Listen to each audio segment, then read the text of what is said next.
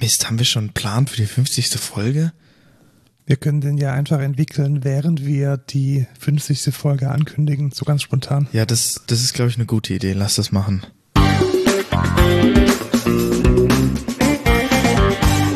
Hallo und willkommen zur 49. Folge Code Culture Podcast.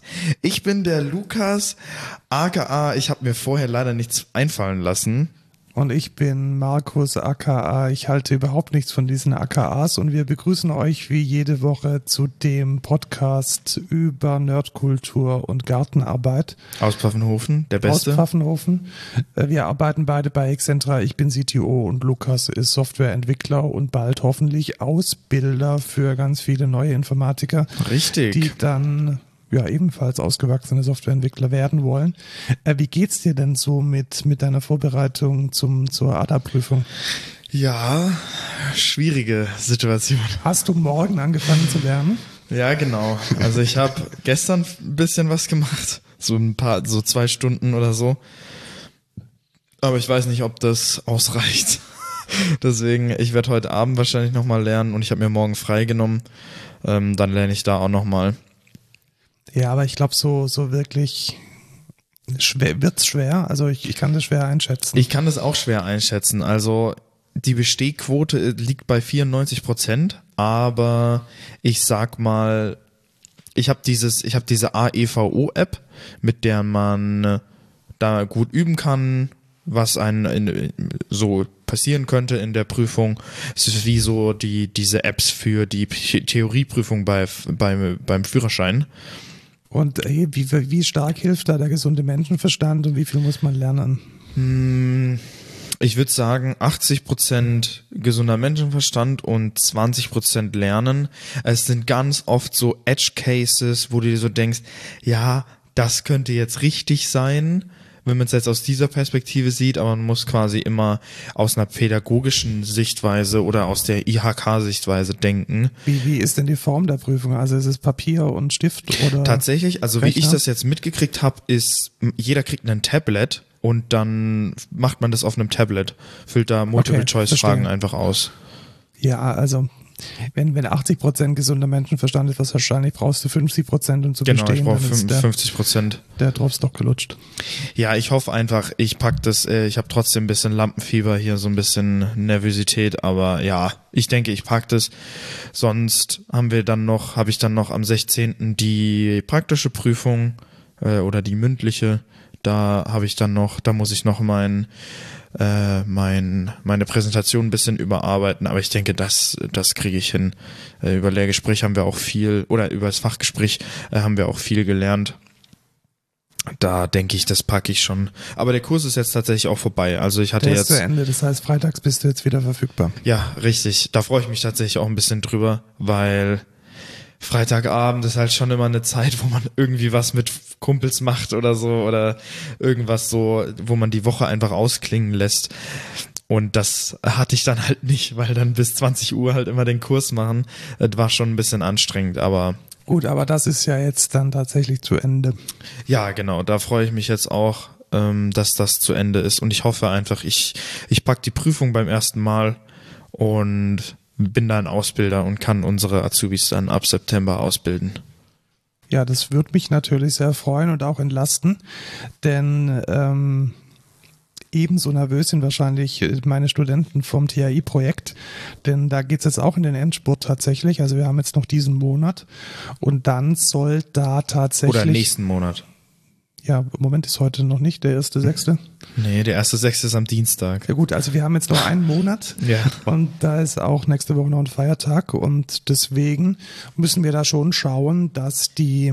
Stimmt, es war jetzt zweimal an einem Donnerstag einfach Feiertag. Ja, genau, da war zweimal Feiertag. Donnerstag ist die Vorlesung, also ja. das macht es jetzt nicht besser. Zumindest nee ja, ich meine, der, der Arbeitsaufwand ist ja hauptsächlich neben der Vorlesung, ähm, aber es ist natürlich trotzdem cool, wenn da ich und äh, Professor Stiel da auch draufschauen können, was da passiert. Und ich muss sagen, ja. ich bin relativ zuversichtlich. Also nochmal äh, Revue passiert, was machen wir? Wir machen eine prozessgesteuerte Anwendung in Java und in React, welche Veranstaltungsmanagement und äh, grenzwertigen Corona-Bedingungen ermöglicht. Also Einlass, mhm. ähm, Nachweis von Impfstatus, ähm, Social Distancing, Tracking, falls dann doch irgendwas passiert. Und der erste Kunde beziehungsweise der erste Stakeholder, der es verwenden wird, ist der Kultursommer von Neckarsulm. Das okay. sind ja 20 bis 30 Events tatsächlich, also relativ viel auf einem Open-Air-Gelände mit bis zu je 400 Besuchern.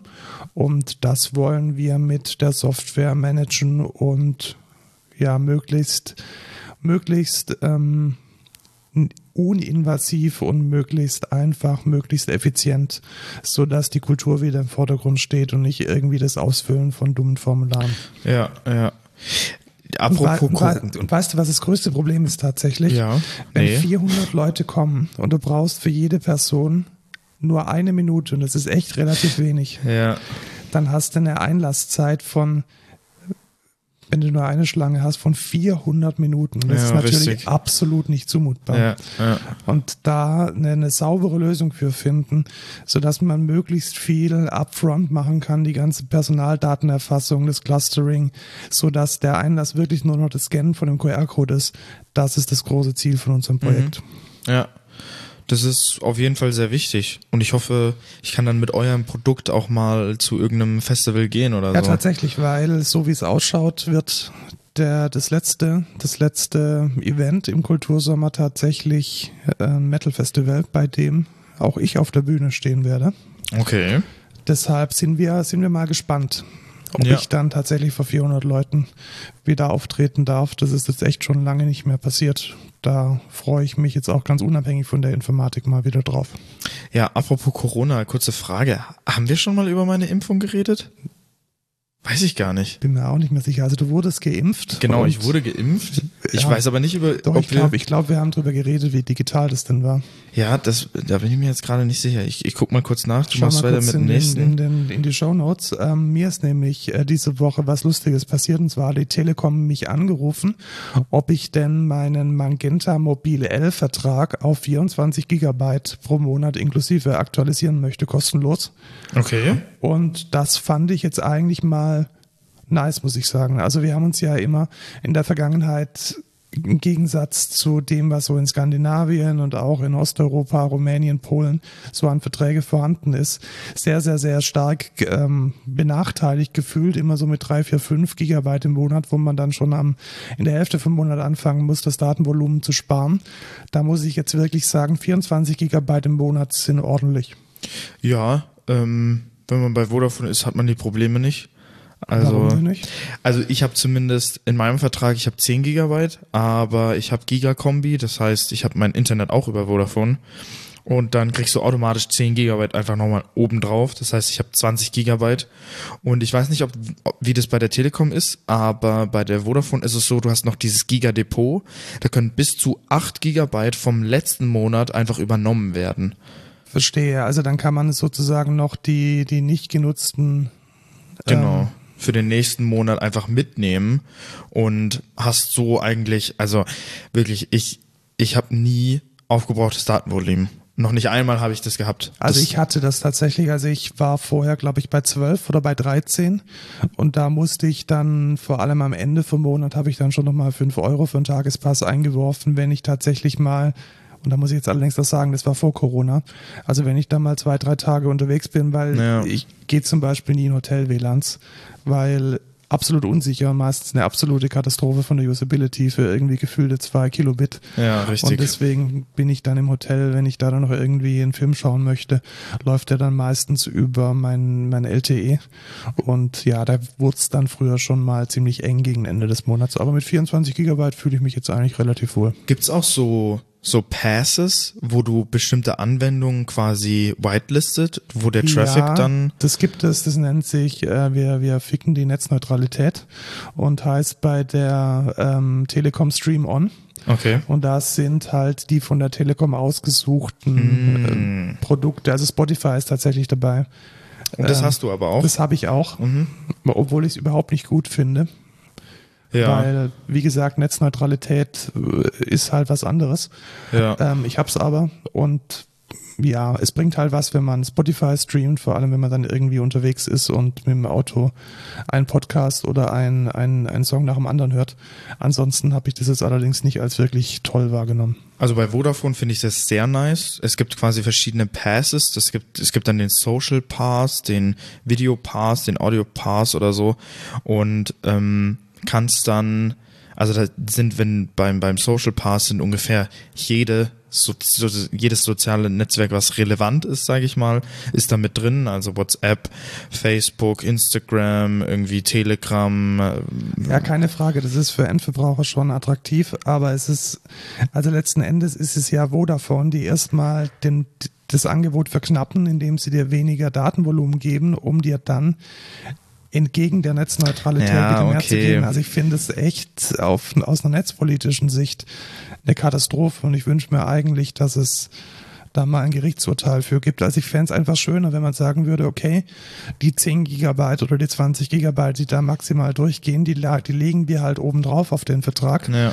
Und dann kann man halt also letzten Endes, was bedeutet das? Es, es stärkt die Marktmacht derer, die in diesen, äh, in diesen Passes mit drin sind. Und das sind mhm. im Zweifelsfall nicht die, die Underdogs, sowas wie Bandcamp, die dann vielleicht ein faires Monetarisierungssystem für die Musiker haben, sondern das ist dann halt wieder Spotify und irgendwie Bayern 3 und nicht irgendwie der, der freie Radiosender. Also sehe ich ein bisschen kritisch, muss ich sagen. Ja, kann ich verstehen, deine Sichtweise darauf. Aber für mich ist halt nice. Ne? Ja, genau. Also ich ich habe es ja auch. Also ich kann jetzt da ja. nicht sagen, das ist jetzt irgendwie moralisch ähm, überlegen. Nee, ich nutze es auch, eben weil man dann weniger schnell gegen das Limit läuft. Aber aus einer Netzneutralitätssicht finde ich es relativ kritisch. Ja. Das Was ich bei natürlich. der Telekom sehr gut finde, sind diese Tagesflatrates.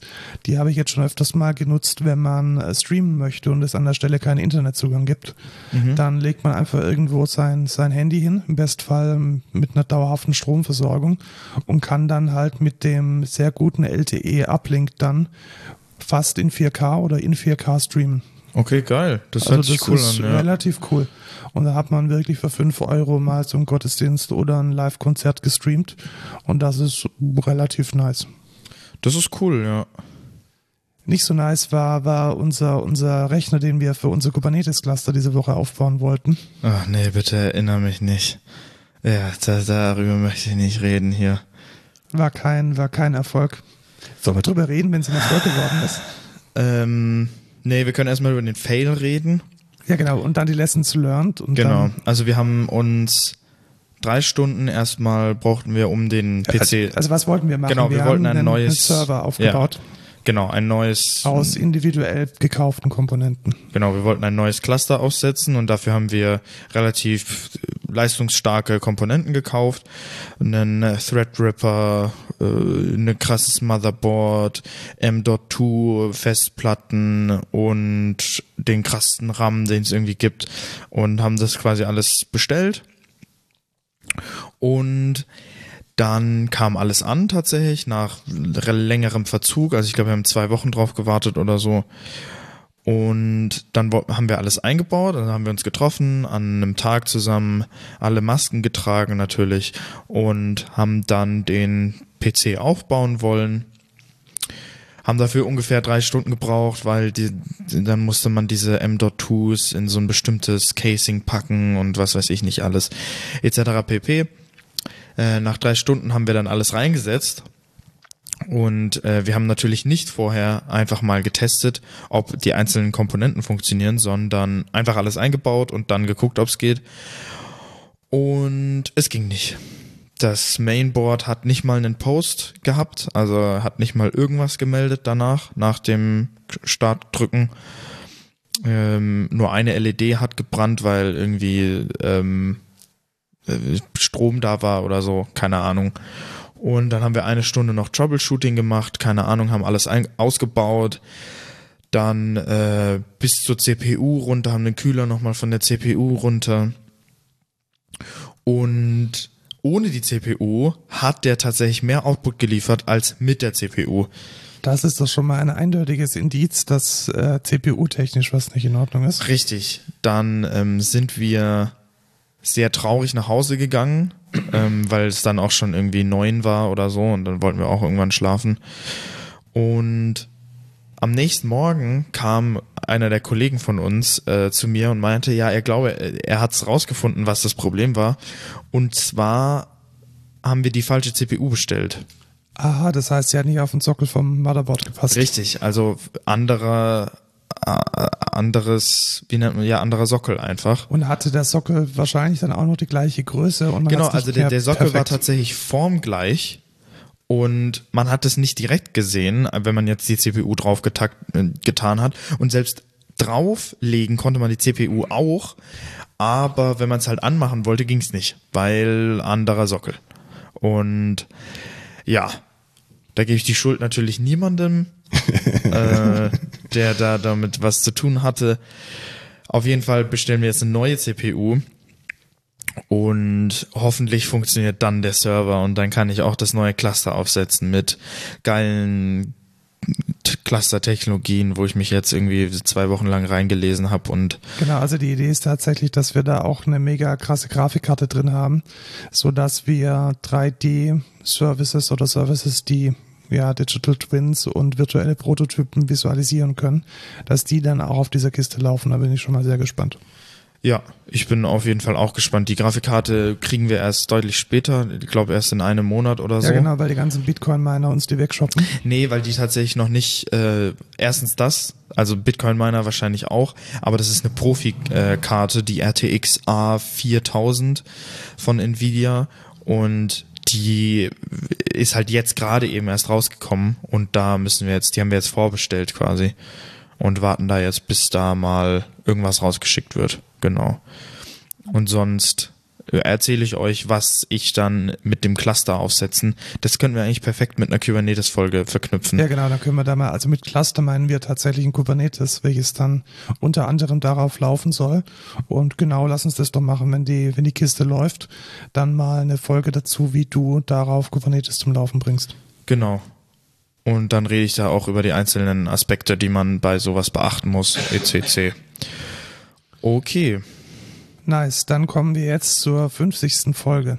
Die heute nicht ist. Die heute nicht ist, sondern, sondern nächstes Mal. Also wir haben tatsächlich ganz spontan entschlossen, dass wir bei der echten 50. Folge nichts machen werden, was besonders ist, mhm. sondern einfach warten, bis Corona ein bisschen weniger sackt und dann eine Live-Show machen vor Publikum. Genau. Und zwar in der neuen Schmiede hier im Pfaffenhofen, wenn es da wieder möglich ist, unter Auflagen oder unter keinen Auflagen äh, Menschen zu empfangen. Wahrscheinlich jetzt nicht irgendwie Hunderte, sondern wahrscheinlich. Es würden es auch nicht 100 kommen, ja, es aber. erstens nicht 100 kommen und zweitens äh, ist es mit Corona dann wahrscheinlich eher so im Bereich zwischen 10 und 20. Die kriegen wir aber sicher zusammen und dann machen wir mal eine Live-Folge, wo man dann auch durchaus interviewartig und diskussionsartig sich beteiligen kann an diesem Podcast. Ja und wir informieren euch, wenn wir da eine genauere Planung haben. Genau, also ich fände es, glaube ich, cool, wenn Interessierte uns einfach mal eine E-Mail schreiben. Genau, damit an codeculture.excentra.de, damit genau. man zumindest mal ein bisschen planen kann, wie viele Häppchen äh, man beschaffen muss. Genau. Und ja, dann würden wir das mal angehen und vielleicht sogar mit einem anderen Event kombinieren. Das müssen wir noch mal schauen. Je nachdem, wie es die Corona-Lage eben zulässt. Genau. Dann noch ein bisschen Follow-up zu den Themen der, der letzten Wochen. Es wurde ernst. Amazon hat tatsächlich MGM gekauft. Okay. Für 8,5 Milliarden Dollar. Krank. Und hast, hast du gesehen, was, äh, was The Verge getitelt hat? Nee. Why on earth did Amazon spend 8 billion on a zombie studio? Und ja, ich glaube, das trifft es relativ gut. Also ich, ich, man könnte jetzt auch sagen, Amazon kauft 1000 Faxgeräte. Das ist ungefähr wahrscheinlich dieselbe Ja, eben. News. MGM ist doch ein mega altes Studio in neuen Verfilmungen oder in der neuen Filmindustrie ist es doch fast gar nicht mehr vertreten, oder? Also ich glaube tatsächlich, dass es um die Franchises geht, oder? Also ich, ich kann naja, das nicht das kann schon vorstellen. gut sein, aber also wahrscheinlich wird Amazon aber jetzt nur für die Franchises, das Geld kriegen sie doch niemals wieder rein, wenn sie nur mit den jetzigen Franchises mit alten Schinken da Profit nee, die, rausschlagen. die alten Schinken nicht, aber wahrscheinlich die Ja, alten okay. Schinken nochmal neu auflehnen. Also ja. stell dir vor, irgendwie James Bond, Adams Family, Candyman, Fargo, Rocky. Ja. Ja, es ist schon Ja, eher so die also zweite. James Bond ist James vielleicht der Bond ist einzige der einzige Kandidat, den hey, man wirklich- Le Legally Blonde. Ja, okay. Ja, Ja, mal also, gucken. Also weiß ich jetzt nicht. Da bin ich mir jetzt nicht sicher, ob das jetzt der richtige Move war, aber die haben bestimmt eine Idee dahinter, ne? Ja, und sie haben ihre Kronjuwelen auch schon vorher verscherbelt. Also The Wizard of Oz zum Beispiel ge- gehört gar nicht mehr MGM, obwohl MGM es produziert hat. Lol. Also die, die waren da schon im Ausverkauf. Also ich finde 8 Milliarden echt ein bisschen viel, muss ich sagen. Ja, für Amazon ist es bestimmt nicht viel. Für Ja, Jeff da war's- Bezos. da war's ein bisschen das, die- die Das zahlt der. Bar einfach. Einfach on der, an der Seite hat er das einfach, ne? Das ist ja Kleingeld für den. Ja, also freu, freuen wir uns auf die Rocky, Rocky-Serie, die dann bei Amazon droppt. ja bestimmt. Ich bin gespannt. Ähm, und noch ein kleiner Nachtrag. Wir hatten ja mal vor einigen Wochen ähm, die Algorithm bei uns zu Gast und die Algorithm hat eine neue Single rausgebracht, die wir hier jetzt mal in Form eines Spotify-Links äh, mit euch teilen wollen. Und zwar handelt es sich äh, bezeichnenderweise um den Track Interrupt Handler. Dreieinhalb Minuten, schon ordentliche Plays auf Spotify. Hört mal rein, wenn ihr auf Electrogent steht und Bock habt, äh, so ein bisschen digital, digital angehauchten Metal zu hören. Ja. Ist ja eigentlich ganz nice. Ja, durchaus. Dann würde ich sagen, kommen wir jetzt. Aber jetzt, jetzt hast du eins übersprungen, oder nicht? Habe ich eins übersprungen? Das Facebook-Ding? das Facebook-Ding? Das Sponsored Research Paper? Ah, oh, oh. Ist das jetzt einfach übersprungen? Ja, tatsächlich, das habe ich übersprungen. Wie Ja. komme ich dazu? Ähm, ja, das ist mir auch nochmal über den Weg gelaufen. Äh, Facebook hat ähm, ein Research Paper ähm, veröffentlicht, in Okay. dem sie, ja, ich würde mal sagen, weinen darüber, äh, dass äh, iOS 14.5 nicht mehr erlaubt, alle Daten des, der Benutzers, äh, des Benutzers äh, rauszugeben. Und das finde ich ein bisschen Lustig. lustig, ja. Ja, mal interessant. Also Facebook hat ja in, in Vergangenheit schon sehr viel rumgeheult wegen allem Möglichen. Und ich glaube, es ist ein weiterer Versuch, der kläglich fehlschlägt. Ja, also, Also- äh, was, was in dem Paper tatsächlich wortwörtlich drin steht, by sharply limiting the ability of third-party apps to create value through personalized advertising, Apple's policy changes undermine competition. Und ähm, Was? Das sagt Facebook. das sagt, nein, das sagt, das sagt das, das von Facebook gesponserte äh, Ach so, Research Paper. ja, okay, Und John ja. Gruber hat äh, ganz suffisant dazu gemeint, by sharply reducing uh, burglaries, police are limiting the ability of pawn shops to create value from stolen goods. das fand ich ein äh, sehr, sehr nicer legitim, Vergleich, ja. äh, legitimen Kommentar dazu. Also, ähm, ja gut, Facebook weint, das ist so die Ja. Kurzzusammenfassung und ich finde, das ist eigentlich schon ein Erfolg in sich selbst. Also Ja, da kann man definitiv. sagen, da ist äh, iOS 14.5 wirklich einen Schritt gegangen, der dringend, dringend notwendig war. Ja, und da können auch mal alle Android-Heads äh, mal loben, weil der Move ist, finde ich, sehr legitim für, für alle Seiten. Genau, also Android muss da jetzt einfach mal nachziehen, zumindest Ja. das offizielle Android. Natürlich werden jetzt wieder Leute schreiben, ja, da kann man sich doch irgendwie so ein Cydia-Dings installieren. Genau. Okay, kann man machen, aber ähm, das Stock-Android, welches man auf einer feldwalten Wiesen Samsung hat, ist halt nicht so konfiguriert. Ja. Kommen wir zu den News. Kommen wir jetzt tatsächlich zu Neue News. Sachen. Ich glaube, ich habe mich tatsächlich gerade vorhin aus Versehen gemutet und nicht eine Ka Kapitelmarke gesetzt. Wirklich? Ja, ja, da muss ich nachher mal drüber schauen. Das ist eine lustige, Nice. lustige Aussetzer gibt. Ja, die News. Kennst du Paparazzi? Nee. Haha, das ist tatsächlich auf die Eins des App Stores gerutscht. Was ist das? Ein neues virales Dings. Ah nein. TikTok 2.0 oder? Ja, sowas in der Richtung. Ähm, also es hat sich tatsächlich relativ stark gehypt. Ich, es ging auch sehr an mir vorbei, muss ich sagen. Ich habe allerdings so aus dem Augenwinkel ein paar Influencer gesehen, die offensichtlich dafür bezahlt wurden, dieses Ding zu pushen. Und es hat sich offensichtlich ausgezahlt, denn äh, Paparazzi ist, wie gesagt, auf der Eins der App Store Charts und es ist ein soziales Netzwerk, mit dem man nur Bilder und Videos von anderen posten kann. Was? Ach so. Ja, also die Idee ist quasi, ähm, dass auf deinem Profil Bilder und Videos auftauchen, die, die andere von Leute und mit dir sind, aber von anderen gemacht wurden. Okay. Ja, ob da nicht irgendwelche also Persönlichkeitsrechte ähm, verletzt werden. Ja, also ich glaube, man muss es immer noch freigeben oder man, man, man gibt es halt frei.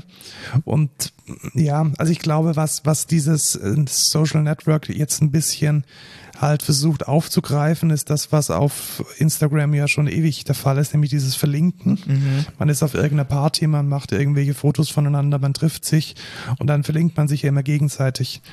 Und das wäre doch richtig geil gewesen, als die äh, die Leute das Kapitol gestürmt haben und dann macht jeder von sich so, äh, macht jeder von dem anderen verlinkt ja, genau, so. Und dann hier irgendwie mit der echten Adresse. So genau, und dann kann man das mega gut äh, verfolgen, das ist doch super. Ja, ich glaube, dafür hätte es sich geeignet. Ja. Ist aber, glaube ich, nicht intended von den oh, äh, Leuten so. von Paparazzi. Ich bin mal gespannt, was draus passiert, ob das jetzt nur so ein Hype-Train ist, der irgendwie durch die, durch die Netzwelt tuckert oder ob da irgendwas Größeres dran ist. Ähm, ich bin gespannt. Ich auf jeden Fall auch. Also ich, ich download es mir jetzt. Ja, ich werde es mir auch mal runterladen und mal schauen, was das ist. Dann können wir uns ja gegenseitig, genau. gegenseitig Fotos auf die Profile packen. Mhm. Äh, Freue ich mich schon drauf. Yay. Ähm, auch gefreut haben sich übrigens die Top-Manager von Booking.com.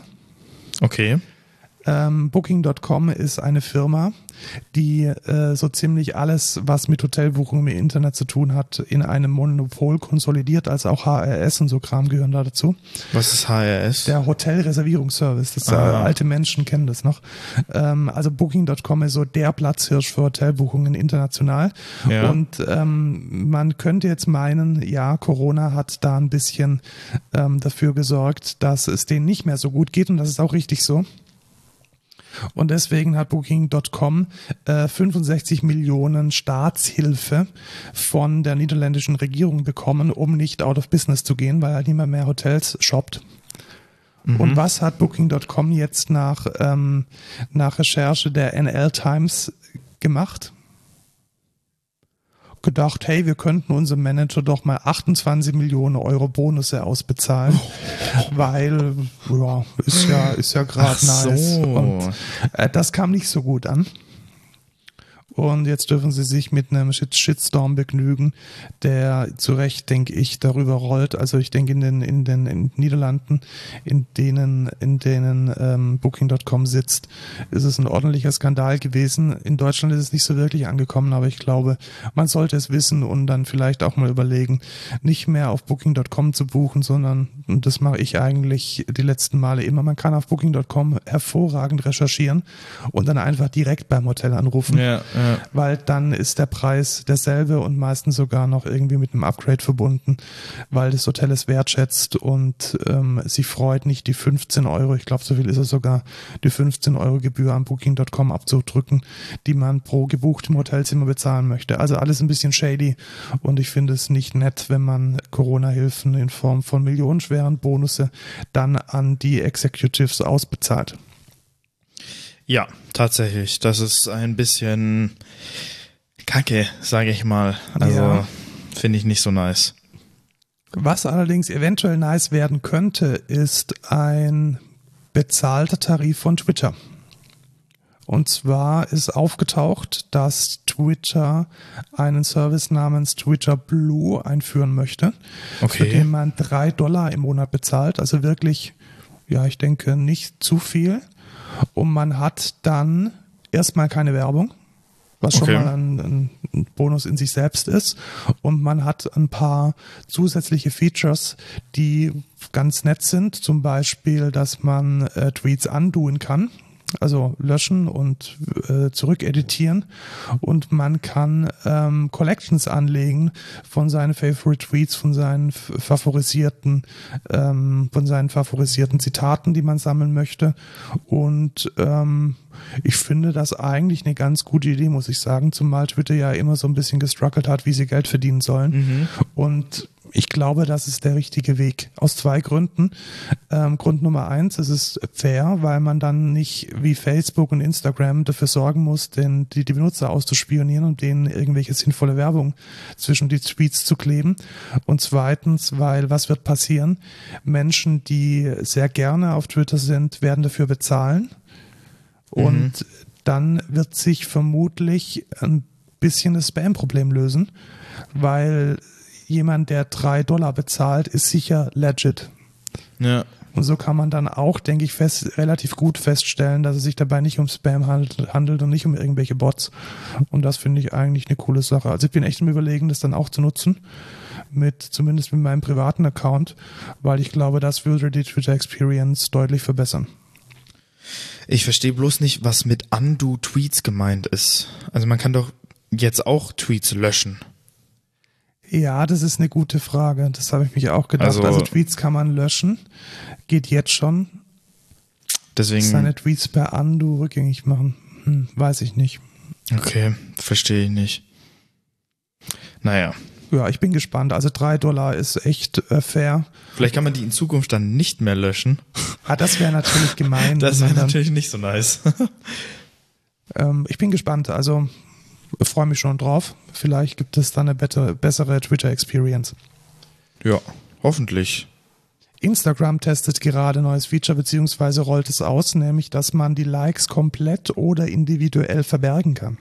Aha, okay die Idee dahinter ist, wenn man merkt, dass es so ungesund ist für einen, auf, das diese, cool. auf diese Likes zu schauen. Und ähm, deswegen kann man tatsächlich in den Settings einstellen, Hide, Like and View Counts und dann ist sowohl der View Count für die Videos als auch äh, die Likes sind dann nicht mehr sichtbar. Auf seinem Profil? Oder gilt das global? Frage ich mich jetzt gerade. Ich glaube beides. Weil man könnte jetzt sagen, ich blende einfach das für all, beim, in meinem Instagram bei allem aus. Oder ich stelle das für meine Posts aus, sodass andere das auch nicht mehr sehen können. Also du kannst es auf jeden Fall als Creator machen. Also du kannst bei einem Creator für einen Post, Post sagen, du möchtest jetzt nicht die Likes und die Aufruf, Aufrufzahlen publizieren. Mm, okay. Also das geht. Verstehe. Ja, aber also nur in der öffentlichen Darstellung für deine Insights bleibt es dann natürlich noch erhalten. Ja, ja, also richtig. du kannst als jemand, der sich jetzt nicht an diesem, an dieser Like-Schlacht beteiligen möchte, kannst du jetzt äh, die Statistiken ausblenden.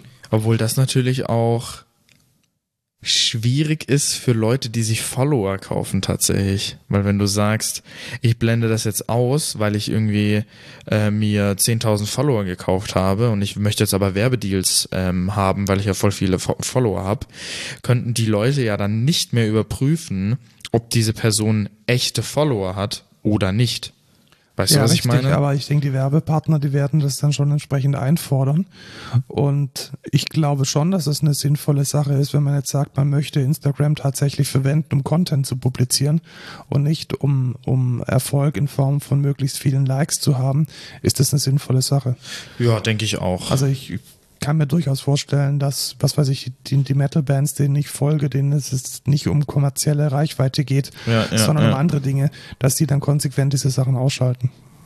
Ja, ich finde es ich find's auch cool. Also aus der Sicht äh, finde ich es mega. Also finde es, ich fände es auch cool, wenn es für private Accounts zum Beispiel, also nicht geschäftliche. Ach so, das steht jetzt hier tatsächlich nicht, aber könnte natürlich auch sein, dass es auch für äh, Non-Business-Accounts entsprechend geht. Weil fände ich auch nice, weil vor allem bei so, was weiß ich, bei so jüngeren, bei ja, vielleicht würde es sogar Sinn machen, bei ähm, Usern, die jünger als 18 sind, die nicht voll, volljährig sind, komplett die Likes irgendwie auszustellen. Ja, weil darum soll es ja auch nicht gehen, ne? Und das ja. fände ich eine coole Message, die man dann überliefern könnte. Fände ja, ich nice. Tat. Aber mal gucken, wie sich das entwickelt. Bin gespannt, was daraus, ähm, was daraus passiert. Dann ähm, biegen wir ein zu den Software-News. Und zwar ist mir da was ganz Lustiges aufgefallen. Ähm, und zwar gibt es ähm, ja inzwischen Java beziehungsweise Jakarta äh, 9.1. Mhm. Und da gab es äh, neue Dinge in der Dependency Injection. Ja. Und zwar gibt es, ähm, ich weiß nicht, ob das neu ist, ich habe es aber zumindest jetzt zum ersten Mal durch die News gesehen, nämlich ein Add-Post-Construct-Annotation. Also Jakarta Annotation okay. Post Construct. Und jetzt passieren nämlich tolle Dinge. Wir verwenden ja momentan Juice oder wir verwenden momentan ja noch den alten Standard.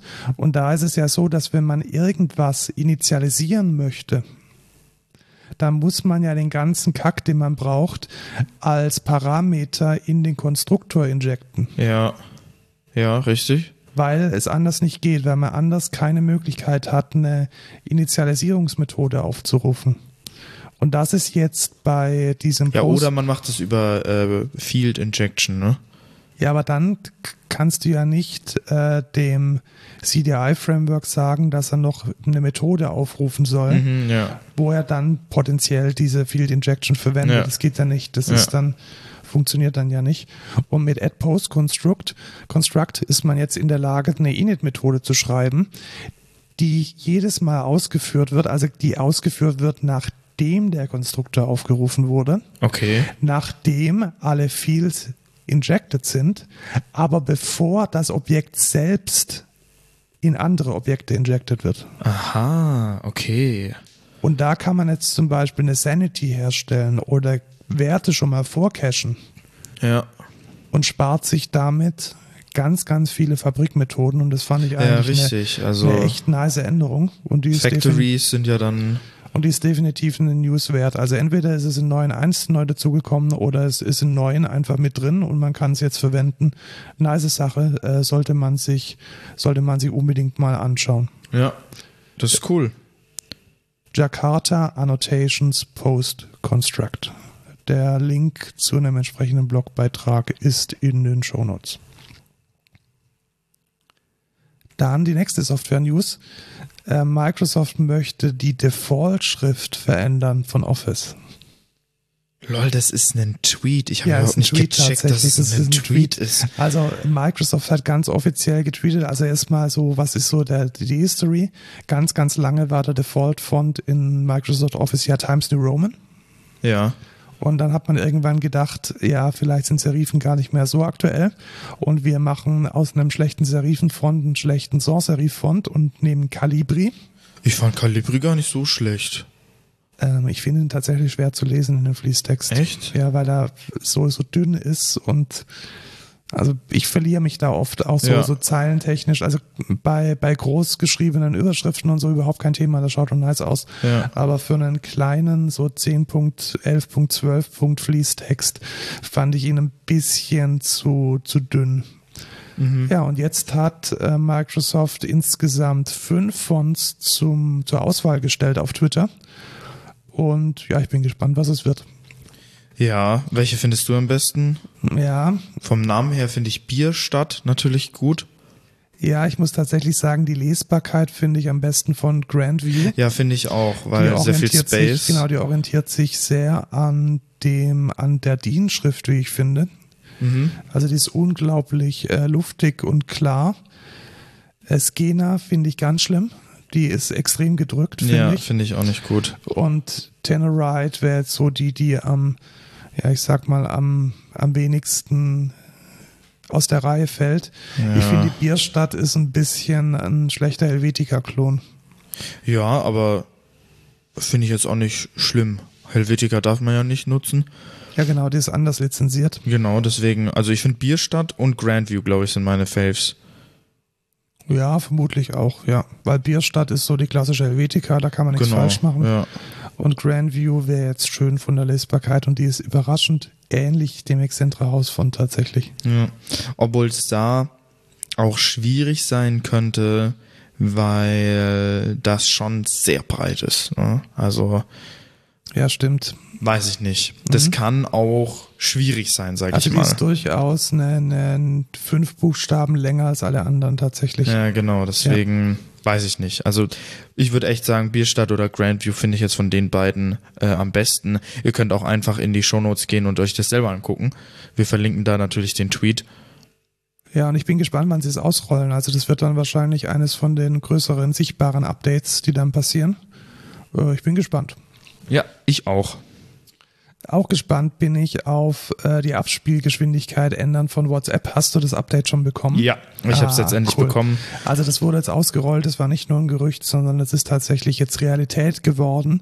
All die Menschen, die einen mit Sprachnachrichten belästigen, die können jetzt äh, die Belästigung ja. in halber Geschwindigkeit, nein, in doppelter Geschwindigkeit natürlich, ähm, beim Gegenüber reduzieren. Ich bin so froh.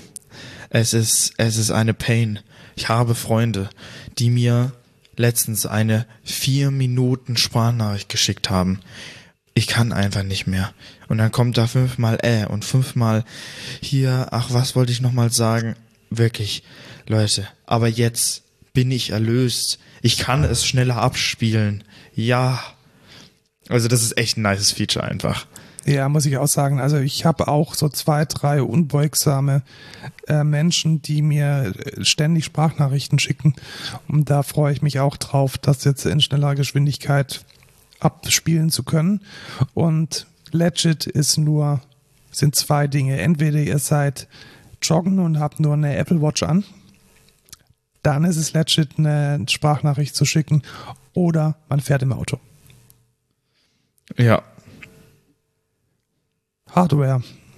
Gilt, gilt ein italienisches Palazzo als Hardware? Eigentlich nicht. Aber man kann es anfassen, denn es ist keine Software. Okay. Ähm, Apple hat in Rom einen neuen Apple Store eröffnet und ich weiß nicht, ob du das verfolgt hast, so die letzten Jahre, die, die, die großen ähm, Apple Stores, die sind alle in irgendeiner Weise besonders. Okay. Also ich glaube, der in Mailand ist äh, unter der Erde und so fast schon so Gewölbehöhlenartig. Mhm. Der in London ist irgendwie ein halber Garten.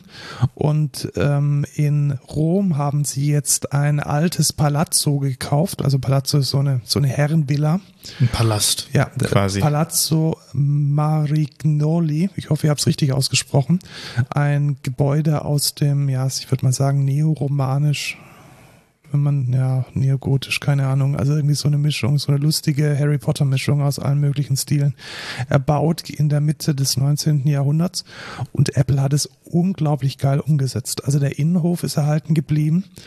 Der Ball, der Ballroom, der Ballraum äh, wurde zu einem Schulungsraum umfunktioniert und äh, die Decken, das Deckenfresko ist auch erhalten geblieben. Geil, und man das ist schon cool. So eine, so eine ganz spannende Mischung aus diesem, aus diesem Apple Minimalismus, den man, den man kaum sieht und diesem üppigen hell bestrichenen, mit, mit Deckenstuck versehenen italienischen ähm, Palazzo.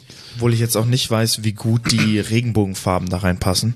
Stimmt, weil wir sind ja im Bright Month. Ja, wie, gefühlt immer, oder nicht? Also Apple geht doch jetzt schon seit, was weiß ich, einem Jahr Richtig den, auf diese die Regenbogenfarben. Also ja.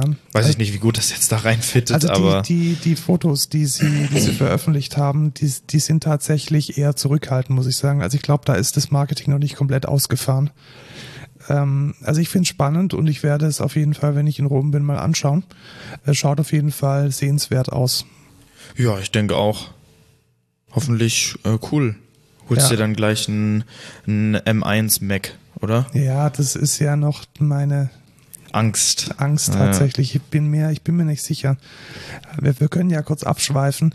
Also mein Problem ist einfach, dass mein jetziger, äh, mein jetziges MacBook Pro mit der professionellen Audiobearbeitung, die ich inzwischen mache, an sein Limit kommt. Also er ist eigentlich ganz gut ausgestattet. Das ist ein Core i5 mit 3,1 Gigahertz Dual Core von 2017 und er hat 16 Gigabyte Arbeitsspeicher. Also das ist eigentlich alles okay, aber es ist halt nicht mega schnell. Das ist halt mega lahm. Also wenn wir im Cubase sind mit irgendwie 30 Layern, äh, wo halt VSTs draus sind, äh, dann stützt er halt äh, fast genau die Latenz, regelmäßig genau, ab. Die also, Latenz also, ist nicht gut und er friert dann ein. Also keine Frage für, für Office-Arbeiten und für Brot- und Butter-Geschichten. Alles nice. Wenn es ähm, in wirklich professionelle Gefilde geht mit einer deutlich zweistelligen, wenn nicht sogar dreistelligen Anzahl an äh, Spuren mit Tons of VSTs fängt halt an zu, zu röcheln. Und ich habe ein bisschen Angst, dass mit M1 und Rosetta der ganze Audioquatsch nicht funktioniert.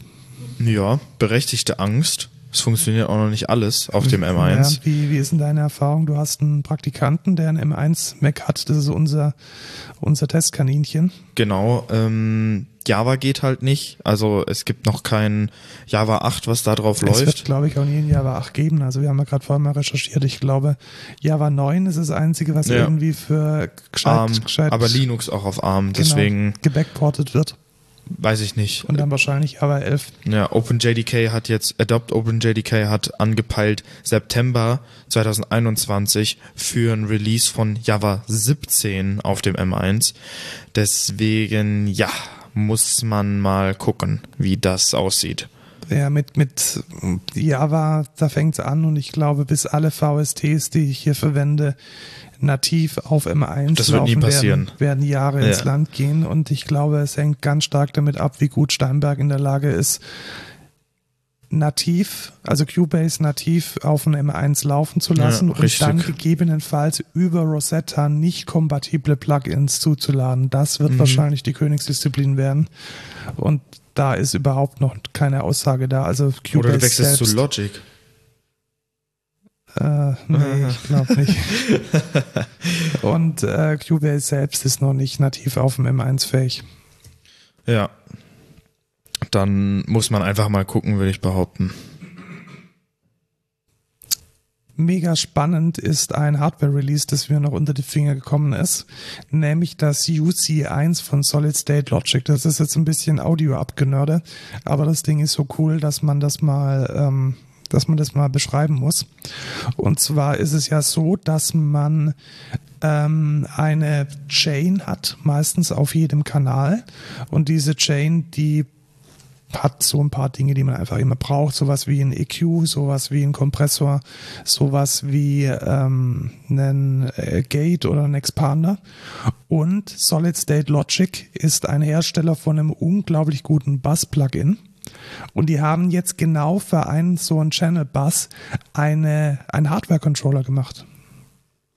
Okay. Hast du es, äh, hast du es dir mal angeschaut?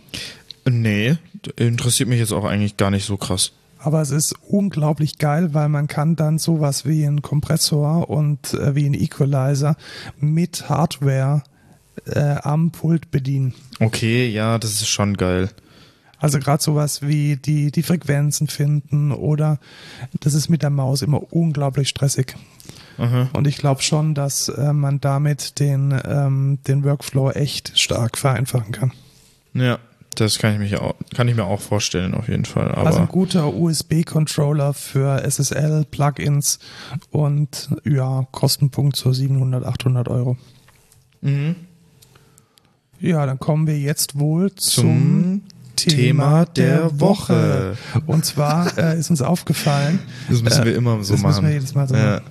machen. Ähm, und zwar ist mir aufgefallen, dass ja, ich, ich oh Mist, ich glaube, ich habe mich hier komplett gemutet, aber das ist das Schöne an, an nicht destruktivem Audio, dass man die Automation nachher alles, alles wieder äh, retten kann. Also für euch zur Info, Markus hat sich gerade für die letzten fünf Minuten in der Software halt komplett gemutet gehabt.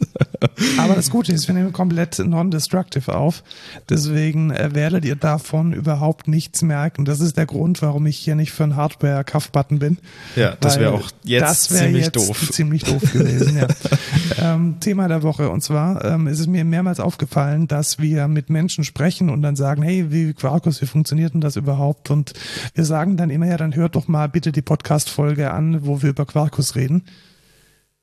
Und turns out, äh, es gibt keine. Ja, richtig. Wir haben einfach keine gemacht. Wir, wir dachten immer, wir haben eine, aber wir haben eine über Microprofile die auch unsere zweite Folge war. Und wir haben da halt über Microprofile geredet und nicht über Quarkus direkt. Wir haben immer mal wieder mit von Quarkus geschwärmt und gesagt, was man damit machen kann, aber es gab jetzt nie wirklich so eine gute Überblicksfolge, ein gutes Thema der Woche, wo wir uns dieses Framework mal genauer angeschaut haben und das wollen wir jetzt nachholen. Genau. Was ist Quarkus? Markus erstmal, ich bin weder verwandt noch verschwägert mit diesem Framework, weil Quarkus ist eine Initiative von Red Hat. Red Hat kennt man als Hersteller und Developer einer Linux-Distribution und äh, Red Hat betätigt sich auch im Java-Umfeld und das wichtigste Projekt, welches Red Hat im Java-Umfeld macht, ist Quarkus. Und Quarkus ist ein Framework, also eine Sammlung von Libraries, welches den Microprofile-Standard von Eclipse Jakarta implementiert. Ja, und das sagt euch jetzt erstmal nichts. Ich würde jetzt erstmal Top-Level sagen, das ist ein Framework für Microservices. Genau, mit ganz schlechtem Bayerisch, weil du ja. äh, sonst nur Hochdeutsch sprichst. Richtig, ich kann kein Bayerisch. Es tut mir leid. Das ist kein Defizit. Die ähm, Geroastet. Quarkus ist sozusagen der One-Stop-Shop, wenn man einen Microservice oder einen Service mit äh, Java implementieren möchte.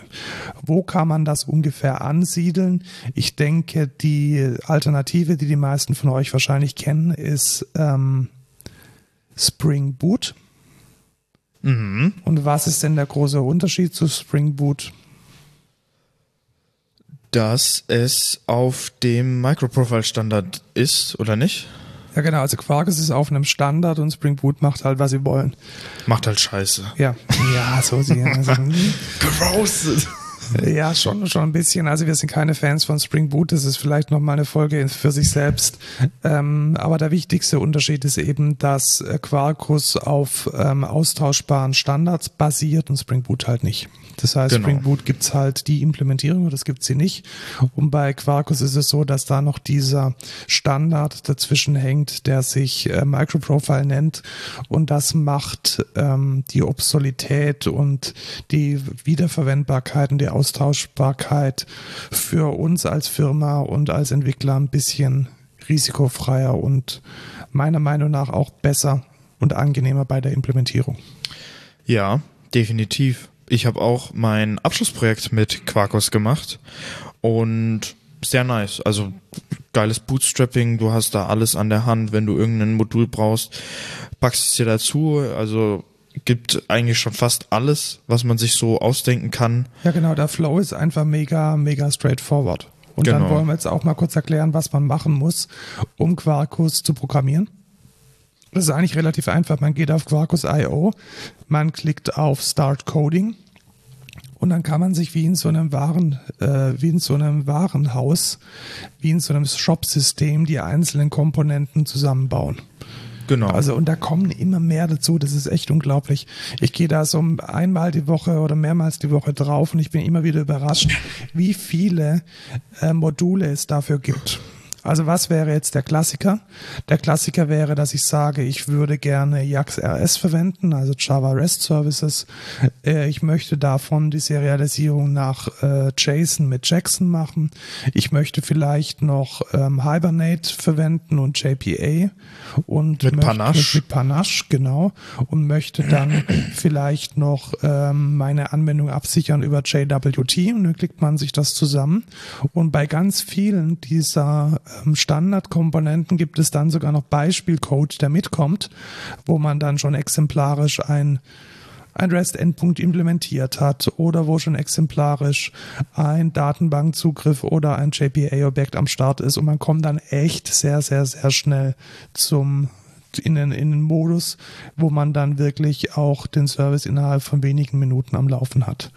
Man gibt seine Group-ID an, seine Artefakt-ID. Man sagt dann, ob man mit Maven oder mit Cradle bauen möchte. Und dann kann man sich seine Anwendung als ZIP-Datei runterladen und sie ist dann schon ready to start. Ja, und ist mega geil. Basiert ja, auf Java 11. Genau, ist Java 11 basierend, also auch eine Java LTS-Version, die wahrscheinlich die wenigsten, die wenigsten ähm, Komplikationen in den Setups verursacht. Das Einzige, was man wissen muss, und da kommen wir jetzt dann zum nächsten Punkt, jetzt hat man dieses, ähm, dieses JavaZip runtergeladen, man muss es mit äh, der Maven Extension Quarkus dann starten. Ja. Also das ist nicht so, dass man das dann nativ einfach mal so startet mit äh, Java, C und dann irgendwie sonst was, sondern damit dieses Hot Code Replacement und dieses, Re dieses Rekompilieren auch gut funktioniert, startet man dann seine Quarkus-Applikation, ich glaube mit Maven Quarkus Dev oder so. Genau, Maven Quarkus Dev. Oder also, Maven Wrapper. Quarkus ja, genau, Maven Wrapper, Quarkus Dev und Maven Wrapper ist auch dabei, sodass man sich eigentlich auch gar nicht um eine aktuelle Maven-Version kümmern muss. Genau, alles inklusive in der ZIP, die man sich runterladen kann. Genau, das ist eigentlich relativ äh, easy. Wenn man dann doch ähm, ganz gerne in seiner Lieblings-IDE den Start-Stop-Knopf drückt und vielleicht noch ein paar zusätzliche Features haben möchte, dann gibt es für die drei großen IDEs auch sehr gute, wie ich finde, Plugins nämlich für Visual Studio gibt es eins, für äh, JetBrains IntelliJ gibt es eins und für Eclipse gibt es eins.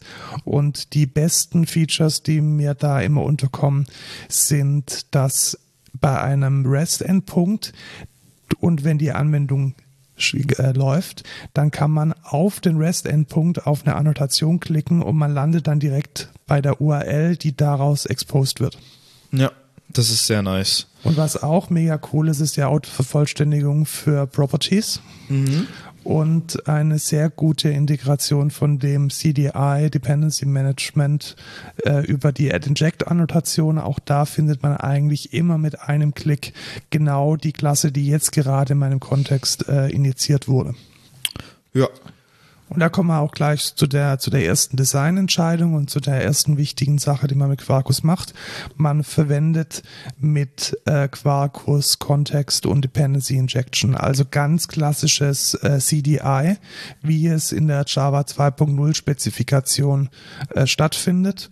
Und man ähm, gibt einen Scope ein, zum Beispiel ähm, Application Scope, Session Scope, Request Scope und kann dann seine ähm, Properties und seine äh, Objekte, die man, seine Beans, so heißt es, die man haben möchte, injizieren. Mhm. Und das ist das Pattern, wie man damit arbeitet. Ich denke, man arbeitet bei Quarkus mehr mit Dependency Injection, als man das jetzt in einem ganz klassischen Java Enterprise Stack gewohnt wäre.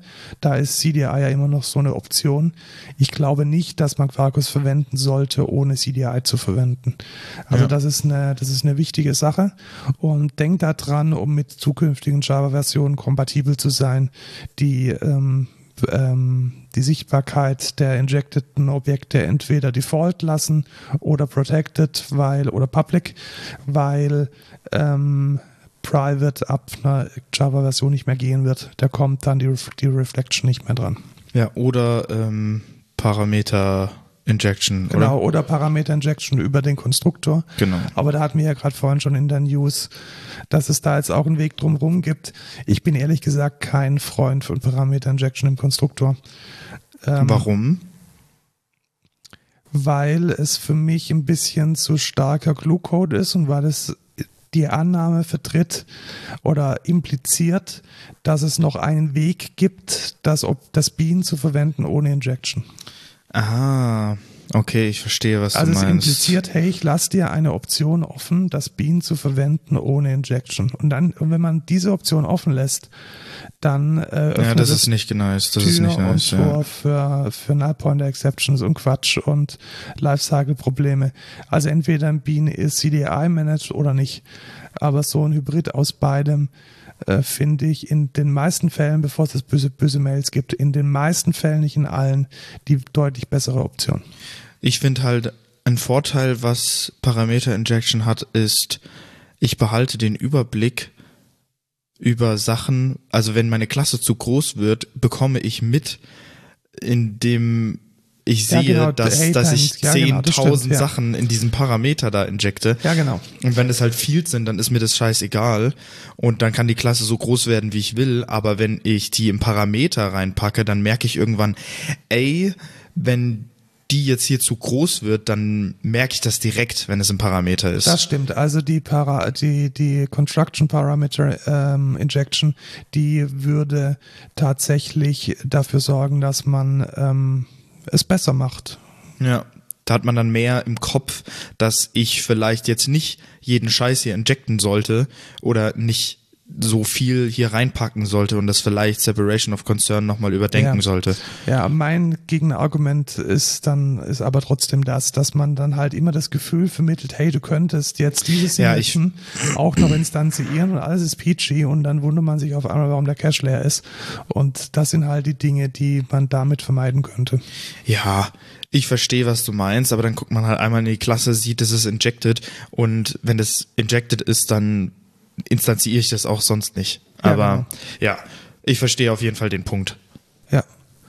Ähm, genau, also man verwendet bei Quarkus Dependency Injection äh, ganz klassisch Jakarta ähm, Inject, Inject, beziehungsweise JavaX Inject, Inject. Das ist das, was man, ähm, wie man seine, seine Architektur und die Dependencies managt. Dann ist die Frage, wie komme ich denn jetzt an Daten? Und da hat sich Quarkus für Hibernate entschieden. Und Hibernate an sich ist jetzt ja erstmal eine ziemlich fette Kuh, die man gut managen muss und die ja auch nicht so leichtgewichtig ist. Und deswegen gibt es da eine, eine leichtgewichtigeren Layer oben drüber und der nennt sich Panache. Panache. Panache, spricht man Panache nein, aus? Ich glaube nicht. Ich glaube, es heißt Panache. Und man kann äh, Panache ähm, relativ easy verwenden, wie ich finde. Also es ist erstmal äh, die Möglichkeit, dass man seine JPA Beans ähm, mit Add Entity annotiert und dann Panache Entity extenden lässt. Dann hat man schon mal so Dinge wie ID und Geschichten abgefrühstückt. Ähm, und dann kann man entweder das äh, mit statischen Methoden machen oder man verwendet das Repository Pattern dass man dann zu einer, also dass man praktisch die, das Data Retrieval ähm, über ähm, ein Repository ein macht. Repository macht, genau. Und auch da ist es ähnlich wie bei Spring, dass ich einfach sagen kann, find by ID, find by name und dass Panache mir unter der Haube dann diese Implementierungen gibt. Ja, und Panache ist eigentlich immer sehr nice, weil nimmt dir viel ab, äh, ist nicht so bulky wie jetzt Hibernate. Äh, ja, ohne Panache. Genau, und was ähm, es gut und schlecht macht, ähm, es managt den, die Transaktion von alleine. Mhm, ja, stimmt. Wenn man gut implementiert, dann ist es ja meistens so, dass man in eine, zum Beispiel in einer Methode, die nach äh, Java WSRS einen, einen REST-Endpunkt definiert, dass das dann auch gleichzeitig die Transaktion ist. Mhm. Also das ist ja eine gute Implementierung. Also ja. ich, ich implementiere ein, Delete und dann ist halt alles, was ich innerhalb dieser Delete-Methode mache, eine Transaktion.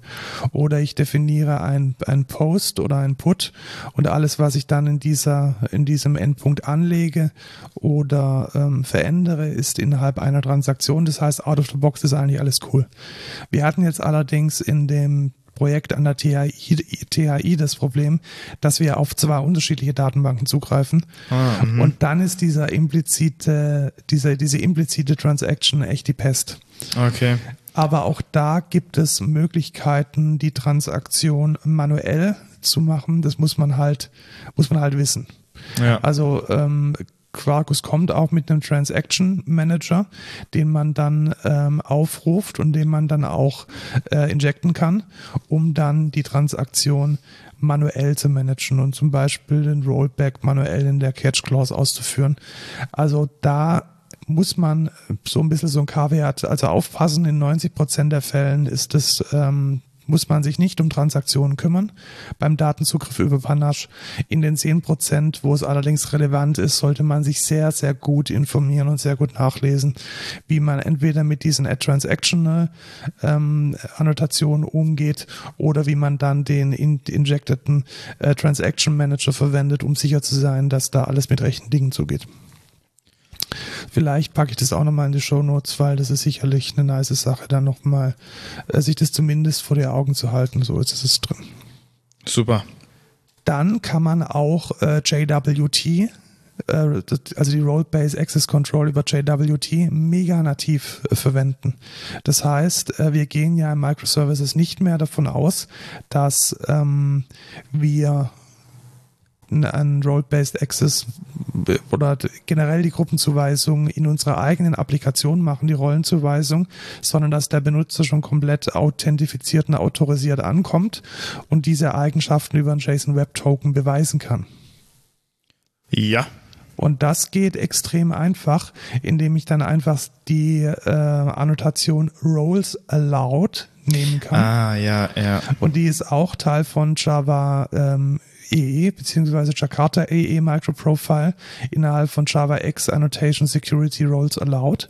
Und da kann ich dann einfach reinschreiben, Roles, Roles Allowed, User und Admin. Mhm. Und Quarkus managt dann komplett selbst die, die 401, die, ähm, die, die Not Authorized ähm, Statuscodes, die dann auftreten, wenn ich diese Rolle eben nicht habe. Ja, das ist aber ja eh im Standard so. Also ich glaube, das habe ich auch damals beim Excalimat so gemacht tatsächlich. Ähm, das macht dann der Security-Context-Ding. Genau, das macht er macht er direkt automatisch. Richtig, und den, den kann man sich mit Add Context auch injecten in seine äh, REST-Endpunkte und ja. die GraphQL-Endpunkte. Da kommen wir dann gleich dazu. Und auch das ist sozusagen die direkte Implementierung von dem Java Microprofile Standard. Genau. Und ähm, damit hat man dann eigentlich mit diesen drei Dingen, also mit einem Panache, mit einem Java äh, WSRS, mit äh, meinetwegen Jackson unter der Haube und REST Easy und dem JWT, alles um eine out-of-the-box gute REST-Schnittstelle zu implementieren. Genau, vielleicht nennen wir einfach nochmal auch Airbug, ne? Role-Based Access genau, äh, Control. Äh, genau, äh, richtig. Also das ist ähm, ja, das ist der Teil, also das ist die Role-Based Access Control funktioniert so. Ihr habt einen das heißt, separaten Identity Provider. Entweder ist es so ein Active Directory in der Cloud oder bei euch ähm, on-premise, welches zum Beispiel OAuth 2 OpenID Connect implementiert. Oder ihr habt irgendwie den Keycloak da liegen oder ihr authentifiziert euch mit, was weiß ich, Confluence, äh, nee, nicht Confluence, Atlassian hat auch einen Identity Provider, whatever, ähm, bei euch vorhanden ist. Und dann kommen die Leute heute schon mit, wenn Sie den Request gegen die API machen, dann haben Sie dieses Access Token schon als JWT mit drin. Mhm.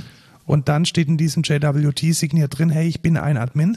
Und dann kommt der Microprofile Standard, der dann dieses rollenbasierte Zugriffskontrolle dann auch umsetzen kann über die Rollen, über die Gruppen, die dann in dem JWT signiert mit drinstehen. Ja.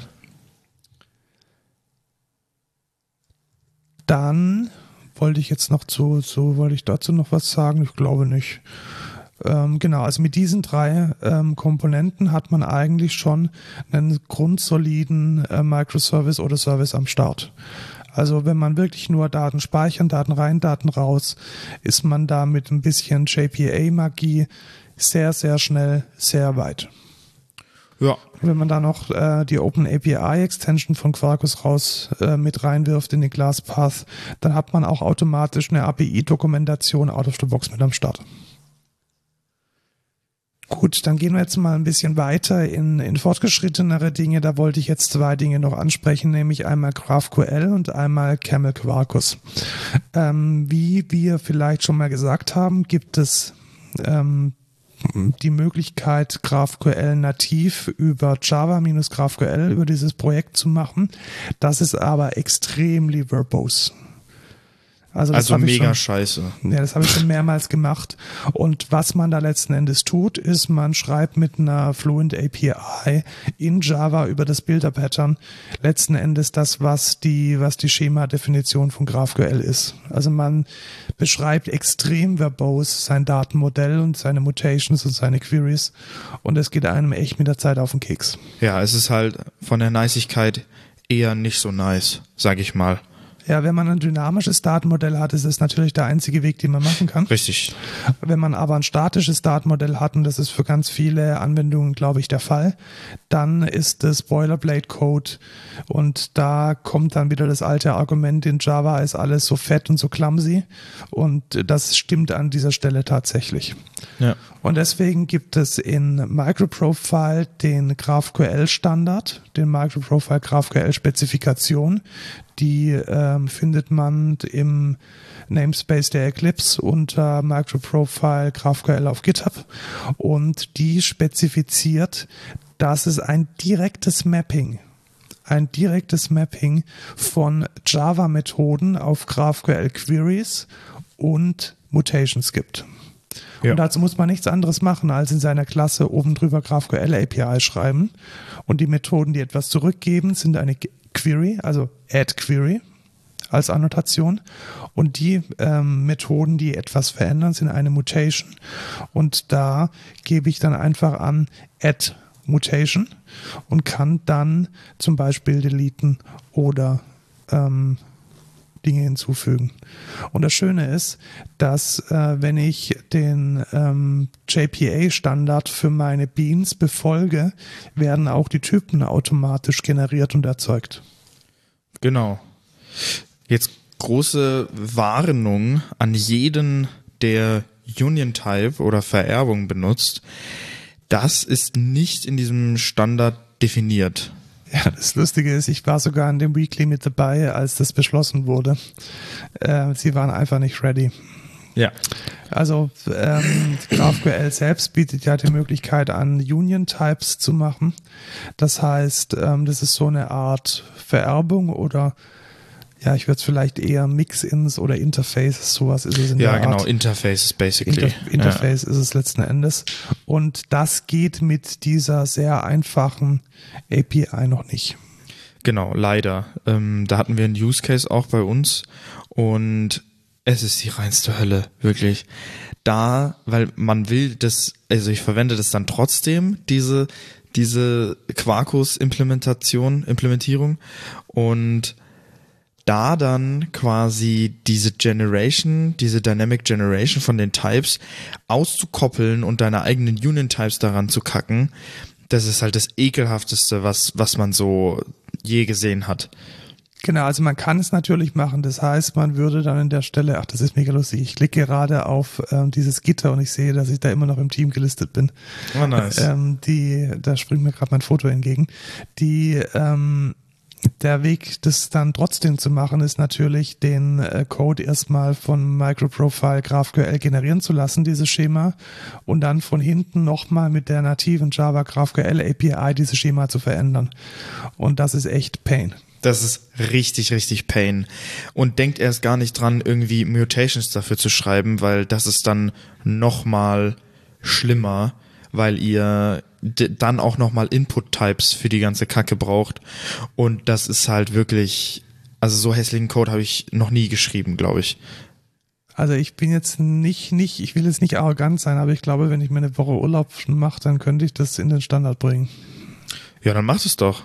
Das wäre geil. Obwohl das auch ein schwieriges Ding ist, ne? Weil das muss dann über String Matching und irgendwie sowas passieren, weil man ja nicht weiß, was für ein Type dann am Ende da dran kommt und. Ja, also man müsste wahrscheinlich äh, die, die Klassen ähm, also man müsste scannen, welche Klassen ähm, zurückgegeben werden, müsste dann daraus die Klassenhierarchie aufbauen und dann implizit, wenn es eine Oberklasse gibt, nee, so geht's nicht, weil dann hätte man implizite Union Types. Manchmal möchtest du die ja auch nicht. Ja.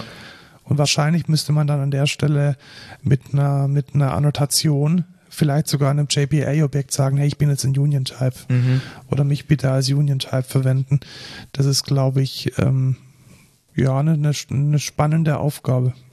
Ja, kannst dich ja mal dran setzen. Ähm, nee, ich mach's anders. Wenn jemand von unseren Zuhörern Bock hat, mit mir dran zu arbeiten, dann machen wir mal einen Branch oder einen Fork auf äh, GitHub. Da müssten wir dann Eclipse Microprofile GraphQL den Standard, ähm, den Standard äh, forken und ähm, dann aber auch die ähm, Small Rye Implementierung, weil das muss immer Hand in Hand gehen. Das heißt, ähm, Eclipse, die Eclipse Foundation akzeptiert eine Erweiterung des Standards nur dann, wenn es auch eine funktionierende Referenzimplementierung gibt. Ja. Was ich sehr sinnvoll finde, weil sonst fangen die Leute an, irgendwelche Luftschlösser in den Standard zu setzen, ja, ja, richtig. ohne dass es dafür eine funktionierende Implementierung gibt. Das heißt, es ist immer ein bisschen Overhead, die äh, sowohl den Standard, dann auch noch den äh, Technology Compatibility Kit äh, up-to-date, also die Test Cases und dann noch die entsprechende äh, Implementierung in, in äh, Small Rye GraphQL dann zu machen. Aber ich glaube, es wäre ein Aufwand wert. Also wenn jemand von euch Bock hat, ähm, schreibt mir ähm, direkt und dann machen wir das vielleicht mal. Eure einzige Chance, mal mit Markus Herhofer etwas zu entwickeln. Ja, so, so klein ist die Chance gar nicht. Ich glaube, so vielfältig ist nicht. Ja, ich glaube Also GraphQL-Fans, äh, willkommen. Dann setzen wir das mal um. Genau. Ähm, auf eine Sache wollte ich noch eingehen, nämlich dass äh, Kamele.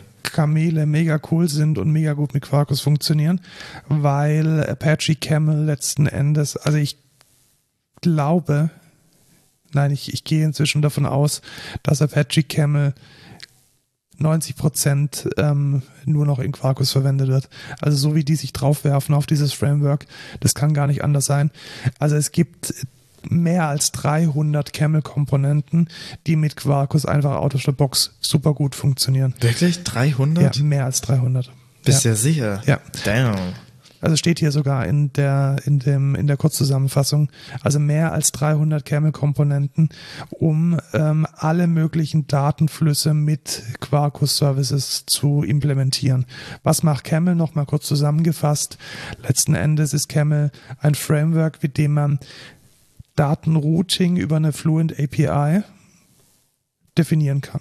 Das ist eigentlich alles. Und das aber unglaublich mächtig. Also stellt euch vor, es gibt, ihr habt eine Extension für REST, ihr habt eine äh, Camel Extension für ActiveMQ und ihr habt eine Camel Extension für GraphQL und ihr könnt dann mega easy einen Adapter schreiben, der Daten über einen REST-Hook entgegennimmt, dann äh, noch auf eine GraphQL API per äh, Post, äh, per Mutation äh, publiziert und nebenher noch den ganzen Quatsch auf eine ActiveMQ legt. Und ja, das geil. sind gefühlt fünf Zeilen. Und ich denke, das und die REST API-Geschichte ist, denke ich, 90 Prozent von dem, wie Quarkus verwendet wird. Also entweder zum Schreiben von einer API oder eben für integrative Aufgaben, dass man Daten aus irgendeinem Kafka aufpickt, sie dann transformiert und irgendwo anders hin tut, irgendwie vielleicht auch entcached in eine Datenbank schreibt und das macht man dann in der Regel mit Apache Camel. Also das ist so der grobe Überflug über Quarkus. Genau, ich möchte noch kurz anmerken, ihr könnt auch nicht Java verwenden und einfach Kotlin benutzen. Ja, weil Quarkus geht inzwischen auch mit Kotlin. Genau, also es ist zwar noch Preview, genauso wie, de, wie das GraphQL-Modell von, äh, wie das Modul von GraphQL SmallRye ist auch eine Preview, aber da funktioniert eigentlich schon fast alles mit, äh, was Kotlin auch so bietet und ich find's halt mega geil, weil du kannst halt sagen, ich habe hier irgendwie einen, einen, mega kleinen Service, der irgendwelche Datenobjekte entgegennimmt und irgendwie persistiert oder was weiß ich. Ähm, dann schreibst du dir deine Data-Objekte einfach in Kotlin, äh, voll geil und kannst da sehr easy dir eine nice, einen nice kleinen Service schreiben. Und genauso habe ich es auch für mein Abschlussprojekt gemacht bei meiner Ausbildung. Und das war dann richtig geil. Also ich hatte dann irgendwie deutlich weniger Code, als wenn ich es in Java direkt gemacht hätte. Und das kannst du auch nochmal bestätigen, denke ja, ich. Das kann ich bestätigen. Also der, also erstmal hat man mit Quarkus ohnehin schon tausendmal weniger Code, als ja. wenn man das mit ähm, out of the box oder Standard Java EE nicht konfigurierten Frameworks ähm, aufsetzen möchte und dann nochmal Kotlin obendrauf, dann können die ganzen Go-Kinder eigentlich wieder auf den Spielplatz zurückgehen. Oh, Shots fired. ja, also ich finde es ich find's einfach sehr nice. Schaut euch das mal an, ähm, wenn ihr einen kleinen Microservice mal machen wollt. Oder auch einen großen. Also ich bin nicht der Meinung, dass Quarkus nur für kleine Microservices ja, denke ich auch nicht tatsächlich. Das ist ein letzten Endes, also sind wir mal ehrlich, wer hat denn den ganzen Quatsch, der nicht im Microprofile drin ist, wer hat den denn jemals benutzt? Ja, das stimmt. Das stimmt, ja. Also fehlt irgendwas, also mir fehlt da nichts. Also ich habe nicht, nicht im geringsten irgendwo mal. Union Types in GraphQL. ja, da, da haben wir jetzt eine Lösung gefunden. Ja. Da müssen wir jetzt einfach dran arbeiten. Ähm, aber ich habe jetzt noch nichts gesehen, was mir jetzt im Java EE Standard drin war und was ich dann hier jetzt äh, nicht mehr drin habe. Ja, das stimmt schon, das stimmt schon. Ja, hast eigentlich recht. In diesem Sinne ähm, werfen wir unseren Stack weg und machen nur noch Quarkus. Nein, mein, mein nächstes Ziel ist ja tatsächlich, dass wir, also wir haben ja in unserem äh, Java Enterprise Stack Juice und wir nutzen Juice ja momentan nicht gegen Javax Inject, sondern gegen äh, COM Google Juice Inject.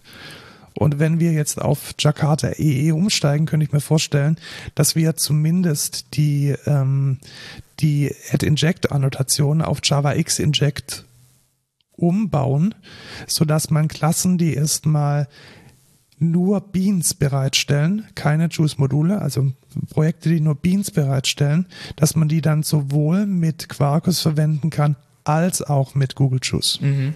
Ja. Das wäre jetzt so mein, mein Sommerprojekt. Umstellung auf Java 11 plus ähm, Generalisierung von Google Juice und Umstiege von Java EE e auf Jakarta EE. Das wäre nice. Ja, es bräuchte man halt nur noch Zeit dafür, ne? Genau. Und wie man mehr Zeit quasi bekommen kann. Das ähm, macht heute unser Code der Woche. Und zwar ist der Code der Woche nämlich der Text Expander. Das ist eines der Software-Tools, die ich tatsächlich jeden Tag ähm, mega oft verwende. Und es ist eigentlich nichts anderes als ein Tool, welches dir Texte einfügt vorbereitete Snippets. Ja, und ich bin immer wieder überrascht, wie nice das doch eigentlich ist, weil es halt, es ist halt sehr nice. Es ist. Ich habe für jeden Quatsch habe ich so ein Snippet. Also Beispiel Einladung von einem Bewerber.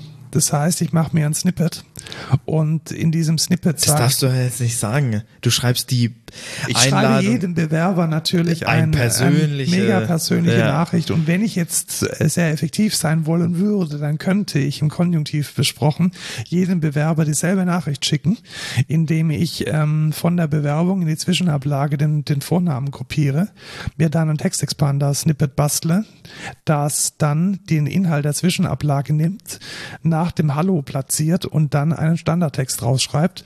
Und ich habe dann innerhalb von zwei Sekunden diese E-Mail geschrieben. Ja, und ich sehe jetzt gerade hier, es gibt es auch mit einer Teamlizenz. Genau, und dann könnten wir uns unsere Snippets teilen. Das fände ich tatsächlich schon ganz geil.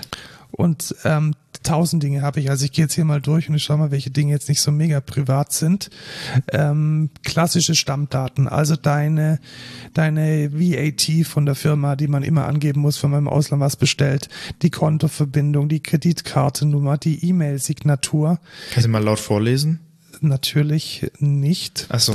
Dann habe ich ähm, Teile, die ich in meiner POM XML immer drin haben möchte, zum Beispiel das OWASP-Plugin, welches Security Scans macht, damit drin. Ich habe zum Beispiel die URL von Code Culture. Ich habe Teile, die wir in den Show Notes regelmäßig brauchen, damit drin und E-Mail-Adressen, alle möglichen Signaturen, meine Postadresse und mega cool. Ja, ich muss echt sagen, ich bin immer wieder erstaunt, äh, was für ein geiler Workflow das doch ist. Und ich bin jetzt echt am überlegen, ob ich mir jetzt auch hole oder ob die Excentra da nicht mal in eine Teamlizenz äh, investieren könnte. Ja, also ich glaube, es wäre wesentlich günstiger, eine Teamlizenz zu nehmen. Die, und dann könnte man auch Dinge teilen, zum Beispiel der, ähm, der Jenkins Hook also der ja. Trigger von, ähm, von unserem GTA an den Jenkins, das ist einfach jedes Mal dasselbe. Ja, oder unsere Firmenadresse. Ja, oder die Firmenadresse oder unsere Telefonnummer. Telefonnummer ja. ja. Und ich habe auch es ist eigentlich echt, echt, ähm, also ich habe auch so, so Dinge wie, die ich oft schreibe mit dem Kunden. Zum Beispiel Backlog Refinement ist bei mir BR oder Anforderungserhebung und Dokumentation ist äh, ANF. Ah, sehr und nice. Daily ja. Stand-Up-Meeting ist DSM.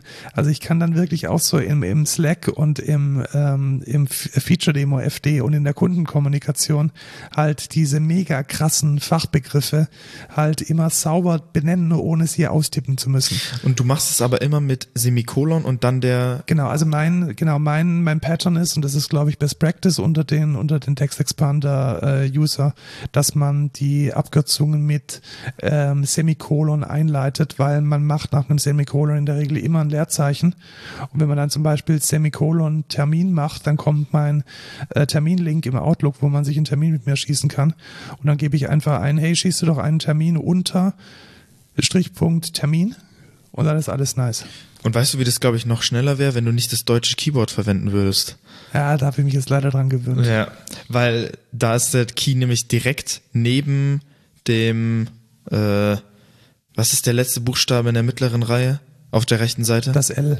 Genau, direkt neben L, ohne dass du Shift drückst. Und dann ist es direkt, also nochmal näher quasi. Und da, da kann man, glaube ich, einen richtig geilen, geilen Workflow einfach mitmachen. Also sehr nicer Code der Woche. Und da, da werde ich jetzt mal hier ähm, anfragen, ob man da nicht mal so eine Teamlizenz schießen kann. ja, ich habe ich hab natürlich nicht eine, äh, nicht eine Absage an den Bewerber, habe ich natürlich nicht. Nee, nee, nee, hey, nee, nee nein, nein, nein, nein, nein. So du Noob, du bist zu schlecht. Genau, das nein, dann. Nein, nein, das, so achso, geht's nicht. Okay, okay. So geht's nicht. Also Textexpander, mega coole Sache, vor allem wenn man viel kommuniziert und wenn man trotzdem öfters die richtigen Begriffe und Formulierungen drin haben möchte. So, der No-Code der Woche, den das, will ich nicht aussprechen müssen. Ja, deswegen macht es ich. Ähm, es ist sowohl ein YouTube-Video als auch ein Podcast. Nämlich ähm, haben sich der israelische Comedian Sharak Shapira, den man vielleicht von der Partei kennt und von Stand-up-Shows und vielleicht auch von ähm, Skandalen, die in der Vergangenheit passiert sind, und der muslimische Journalist Tariq Baye sechs Stunden getroffen, um über den Nahostkonflikt zu reden. Und ich habe noch nie eine so ausgeglichene und sinnvolle Diskussion gehört, die auf einer Nebenseite auch so unglaublich lustig war. Okay. Also Sharak Shapira ist ähm, in Israel geboren, bezeichnet sich selbst als Zionist, ist dann ähm, nach der zweiten Intifada nach Deutschland gekommen oder während der zweiten Intifada als 14-jähriger Junge, hat seinen Großvater beim palästinensischen Attentat in München verloren der war Teil der, der Olympiadelegation. Also er hat definitiv eine Vergangenheit. Und bei Tarek Baye genauso. Also er hat viele Verwandte und Bekannte in, ähm, in Palästina.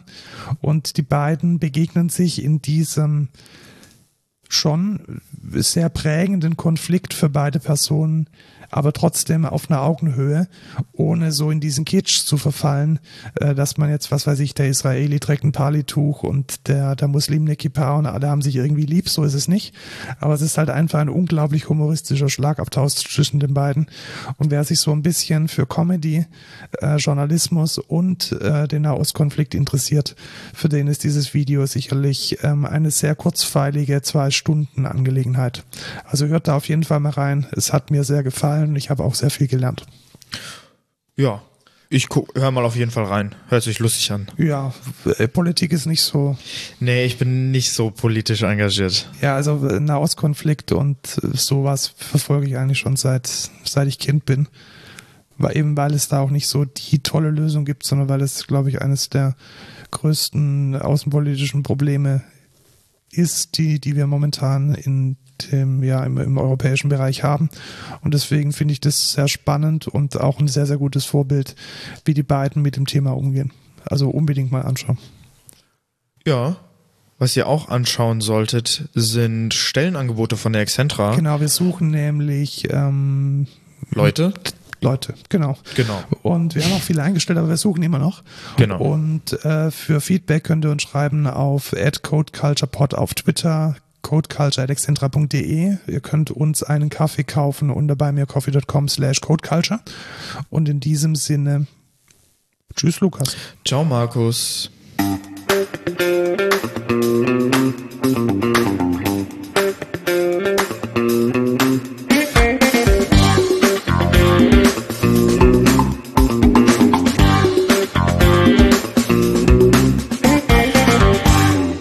Zeige ich dir mal kurz die lustigsten Fetzen aus diesem Video.